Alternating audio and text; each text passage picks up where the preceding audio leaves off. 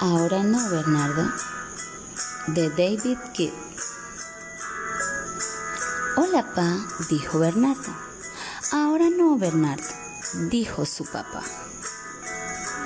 Hola, ma, dijo Bernardo. Ahora no, Bernardo, dijo su mamá. Hay un monstruo en el jardín y me va a comer, dijo Bernardo. Ahora no, Bernardo, dijo su mamá. Bernardo salió al jardín. Hola, monstruo, le dijo al monstruo. Y el monstruo se comió a Bernardo de un bocado. Luego, el monstruo entró a la casa. Grrr, hizo el monstruo detrás de la mamá de Bernardo. Ahora no, Bernardo, dijo su mamá. El monstruo mordió al papá de Bernardo. Ahora no, Bernardo, dijo el papá de Bernardo. La comida está lista, dijo la mamá de Bernardo. Y puso la comida frente al televisor. El monstruo se comió la comida. Luego vio televisión.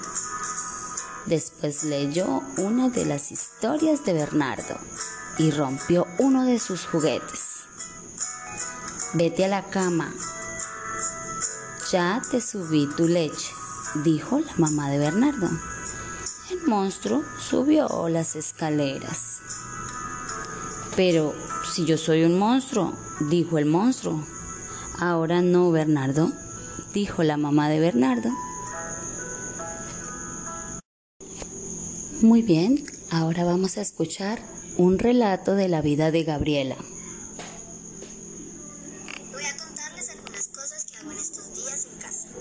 Cuando empezó la pandemia, hicimos con mis papás un tablero en el que pongo dibujos de lo que hago en distintos momentos del día. Me gusta mi tablero porque así sé qué cosas voy a hacer y qué cosas pasarán en el día. Por la mañana, cuando nos levantamos, alistamos todo para bañarnos y ponemos la música que más nos gusta.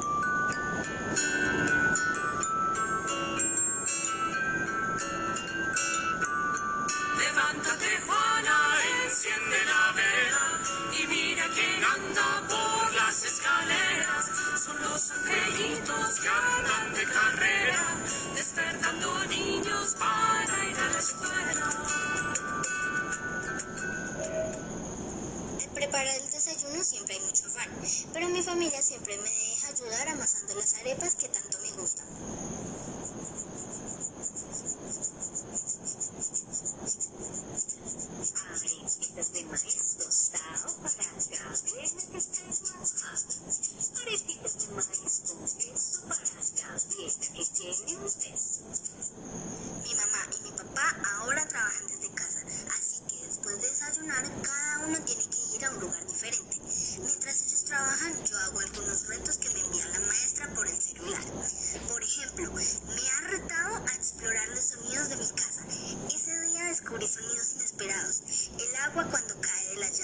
El sonido que hace la nevera, el sonido de la puerta cuando se abre, la voz del señor que pasa vendiendo cosas y hasta ladridos de perros que viven lejos.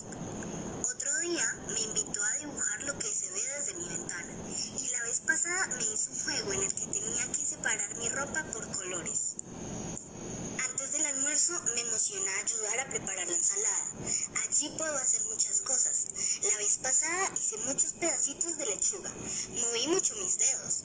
Y mi abuela me enseñó un juego que a ella le enseñó su mamá cuando era pequeña.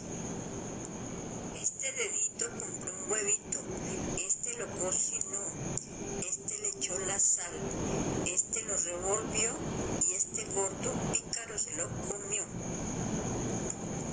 Mi abuelita y la cebolla. Yo exprimí un limón, haciendo mucha fuerza con mis manos. Y al final mezclamos todos los ingredientes en un recipiente mediano.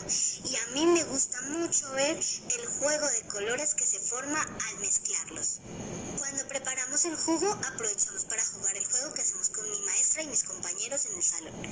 Así, cuando la licuadora suena, giramos con mucho cuidado, pero sin parar. Y cuando la licuadora se detiene, como estatuas quietos tenemos que estar.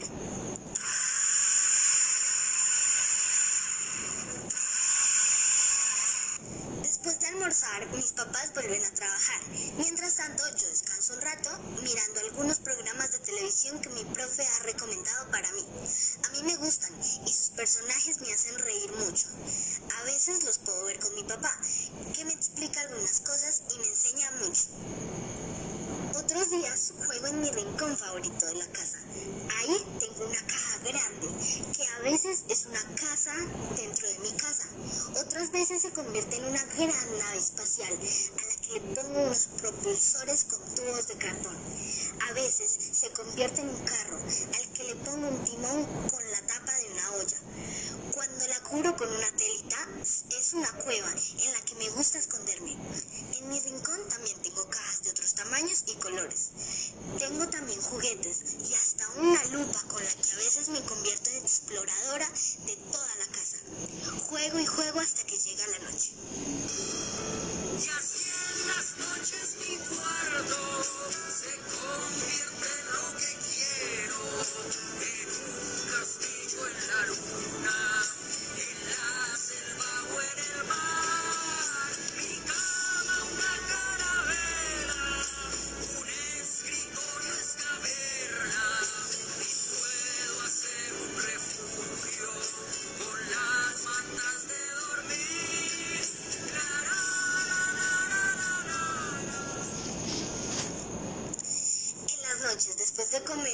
Me gusta cuando nos reunimos con mis papás, mi hermano y mis abuelos para contar historias chistes.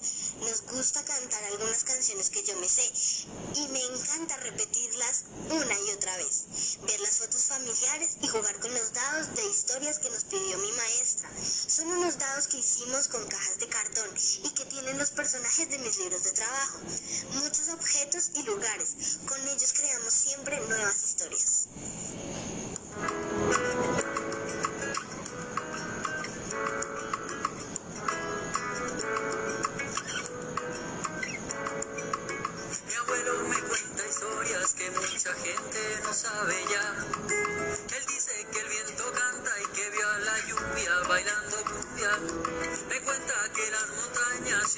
Los ríos saben hablar.